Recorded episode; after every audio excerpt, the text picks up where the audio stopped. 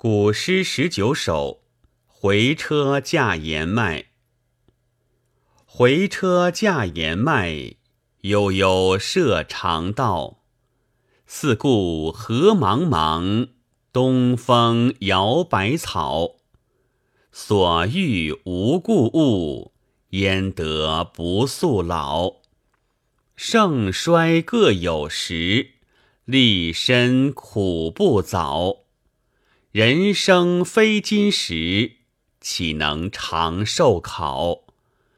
烟乎随物化，荣名以为宝。此诗含义为何？家处为何？要理解正确，关键在于对篇末“荣名”二字的解古。古今注本与“荣名”有二解。一说荣名即美名，又一说，则谓荣名为荣禄和声名。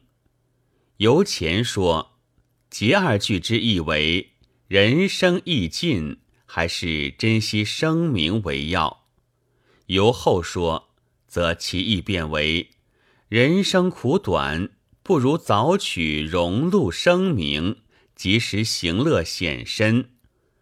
二说之境界高下颇有不同。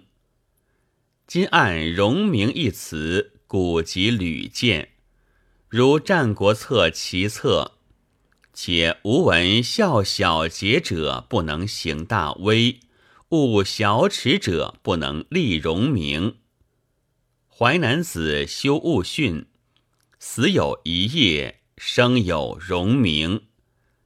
其均为令誉美名之意甚明。一意既是，则诗意及结构自明。诗以景物起兴，属人生感愧。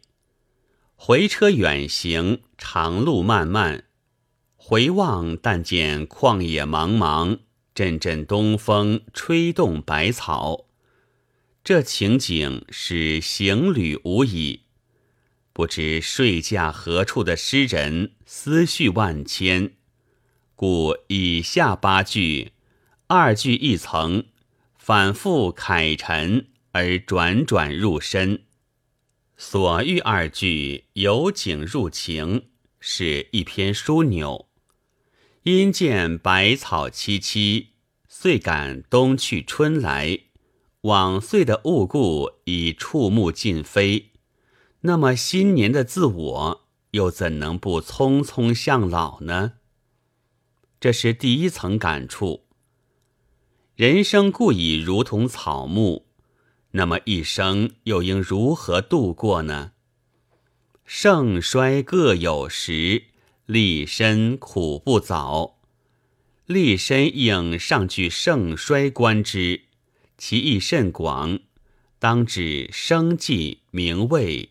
道德、事业，一切卓然自立的凭借而言，诗人说，在短促的人生途中，应不失时机的立身显荣，这是诗人的进一层思考。但是转而又想，人生非金石，岂能长寿考？即使及早立身。也不能如金石之永固，立身云云，不也属虚妄？这是诗人的第三层想头。那么，什么才是真实的呢？只有荣名，令欲美名。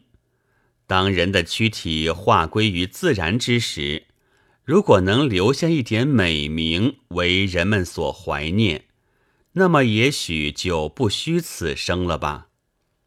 终于，诗人从反复的思考中得出了这一条参悟：当汉末社会的风风雨雨将下层的士子们恣意拨弄时，他们都不约而同的对生命的真谛进行思索，有的高唱“何不测高足”。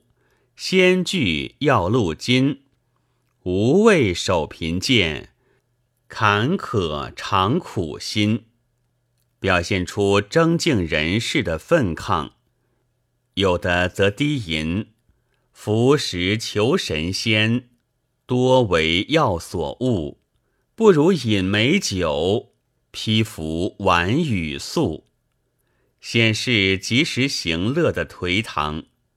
而这位愿以荣名为宝的诗人，则发而为洁身自好的操修。虽然他同样摆脱不了为生命之谜而苦恼的世纪性的烦愁，然而相比之下，其思志要深刻一些，格调也似乎更高一点。显然。这是一首哲理性的杂诗，但读起来却非但不觉枯索，反感到富于情韵。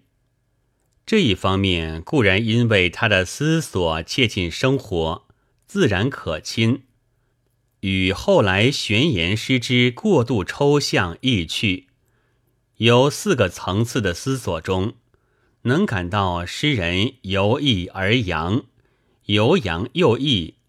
在抑而在扬的感情节奏变化。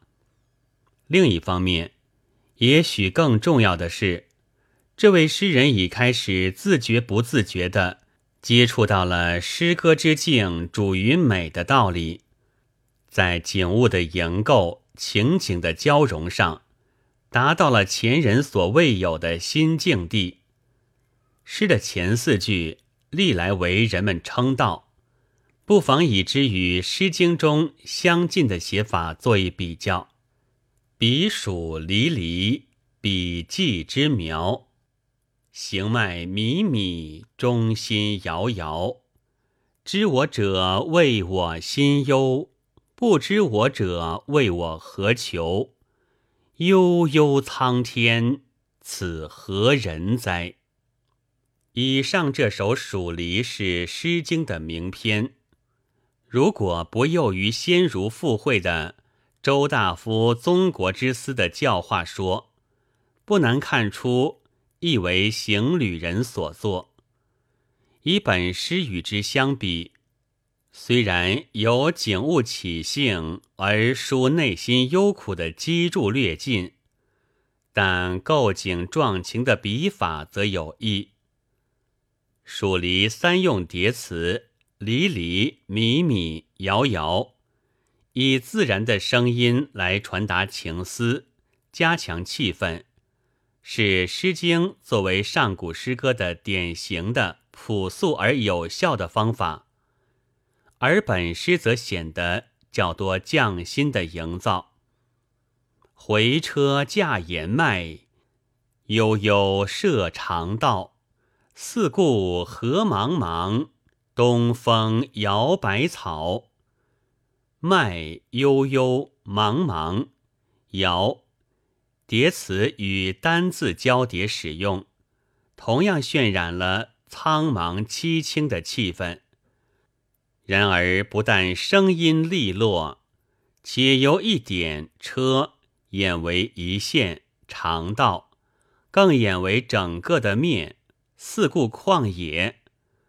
然后再由苍茫旷远之景中落到一物草上，一个“摇”字不仅生动地状现了风动百草之形，且传达了风中春草之神；而细味之，更蕴含了诗人那思神摇曳的心态，比起蜀离之中心摇摇来。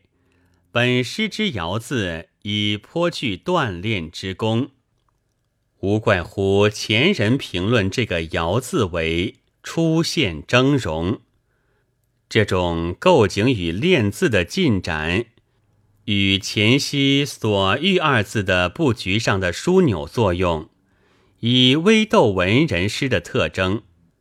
唐皎然诗事十九首云：“十九首。”词经一柄，婉而成章，实现作用之功，可称慧眼别具。而本诗对于我们理解皎然这一诗史论析，正是一个好例。皎然所说出现作用之功很有意思，这又指出了古诗十九首之艺术构思尚属于草创阶段。本诗前四句的景象营构与锻炼，其实仍与蜀离较近，而与后来六朝唐代诗人比较起来，显然是要简单的多，也自然的多。如陆云答张释然：“行迈越长川，飘摇冒风尘。通波击王主，悲风薄秋真。”积注意尽，但刻练更甚，而流畅不弱。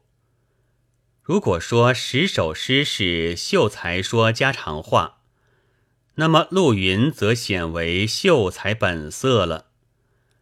由蜀离到本诗，再到陆云上诗，可以明显看出中国古典诗歌的演进足迹。